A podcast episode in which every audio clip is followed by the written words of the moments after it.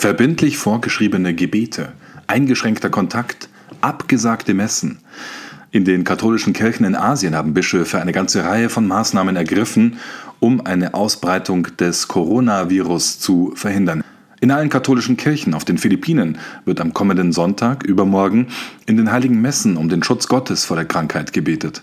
In anderen Ländern Asiens haben Bischöfe zum Gebet aufgerufen und in mehreren Regionen ist der Kontakt in Gottesdiensten eingeschränkt worden, um das Risiko vor Ansteckungen zu reduzieren.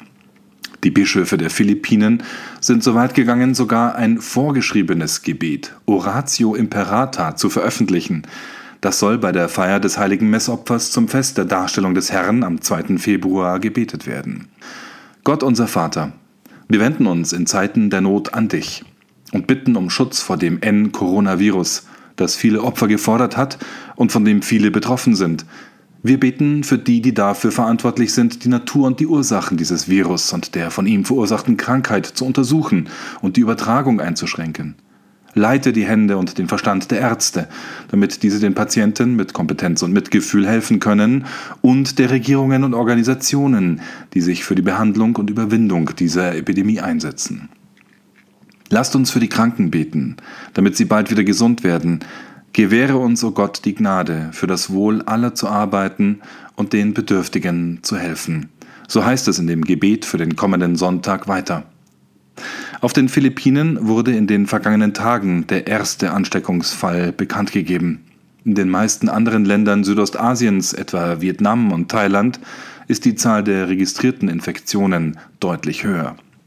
Länder, in denen die medizinische Versorgung nicht auf dem Stand von Nationen wie etwa dem Ursprungsland China ist oder auch in Deutschland oder den USA, sind nach Einschätzung der Weltgesundheitsorganisation besonders von einer rapiden Ausbreitung des Virus gefährdet.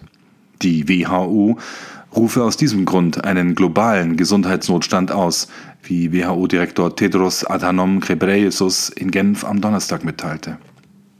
Zur Vorbeugung einer Verbreitung des Virus haben mehrere asiatische Regierungen eine ganze Reihe von Maßnahmen und Empfehlungen für den Alltag erlassen, darunter häufiges Händewaschen, Vermeiden von Küsschen und anderem Gesichtskontakt sowie das Tragen von Atemmasken. Dementsprechend haben katholische Kirchen der Region, unter anderem in Hongkong und auf den Philippinen, auch angeregt, in Kirchengemeinden bestimmte Maßnahmen einzuhalten. So sollen Hostien in die Hand und nicht in den Mund gegeben werden und das Weihwasser häufig erneuert. Außerdem sollen Schutztücher im Beichtstuhl angebracht und Handkontakt während des Vaterunsers oder des Friedensgrußes unbedingt vermieden werden, meldet die Agentur Fides.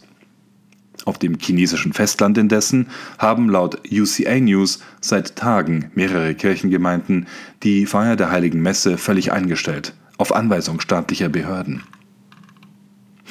In Deutschland indessen sind die Bischöfe derzeit mit sich selbst beschäftigt und mit der Elite des deutschen Funktionärskatholizismus. Ja, wie Leser von Sena Deutsch längst wissen werden, in Frankfurt treffen sich beide Seiten zum gemeinsamen Gespräch über Macht, Moral und Sexualität in der Kirche beim sogenannten synodalen Weg. Aber wie sich das gehört, wurde am ersten Tag erst einmal stundenlang über die Geschäftsordnung diskutiert.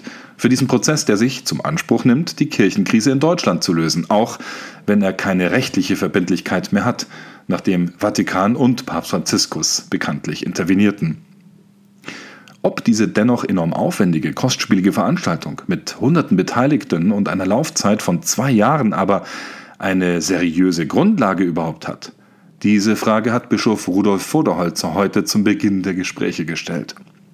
Die sogenannte MHG-Missbrauchsstudie müsse als unwissenschaftlich gelten, solange es keine Vergleichsstudien gibt, mahnte Bischof Voderholzer in seinem Redebeitrag zum Auftakt der Synodalversammlung. Der Regensburger Oberhirte wies darauf hin, dass die Studie die Hypothese aufwirft, dass der Zölibat den Missbrauch begünstige.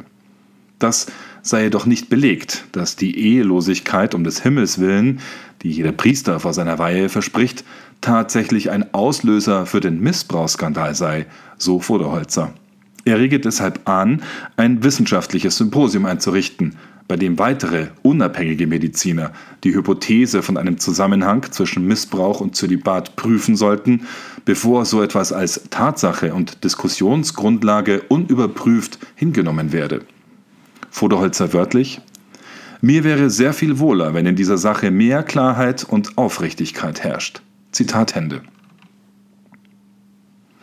Apropos jahrelanges Hängen und Würgen um Klarheit. Das haben nach langem Streit und Gerangel ab heute die Briten dank des Brexit. Das Vereinigte Königreich ist offiziell aus der Europäischen Union jetzt ausgestiegen.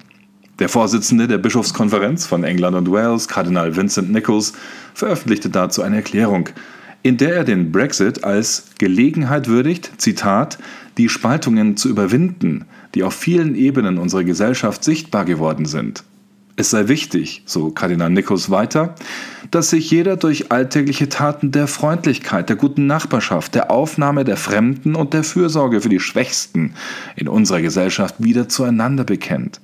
Auf diese Weise tragen wir auf allen Ebenen der Gesellschaft zum Gemeinwohl bei, von der nationalen Politik bis hin zur individuellen Großzügigkeit besonders für diejenigen, die in größter Not und Unsicherheit leben, so der Kardinal.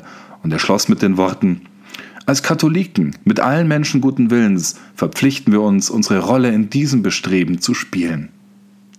Bereits vor gut zwei Jahren hatte der Kardinal erklärt, der Brexit bedeute nicht, dass sich Großbritannien isoliere. Das Vereinigte Königreich setze sich nur selber auf eigene Weise in Beziehung zur Welt und zu Europa. Mehr dazu und vielen weiteren Themen finden Sie auf unserer Homepage www.zehnerdeutsch.de. Das war der Siena Deutsch Podcast am Freitag, dem 31. Januar 2020. Mein Name ist Anjan Christoph Wimmer. Ich wünsche Ihnen ein gesegnetes Wochenende und eine gute Woche.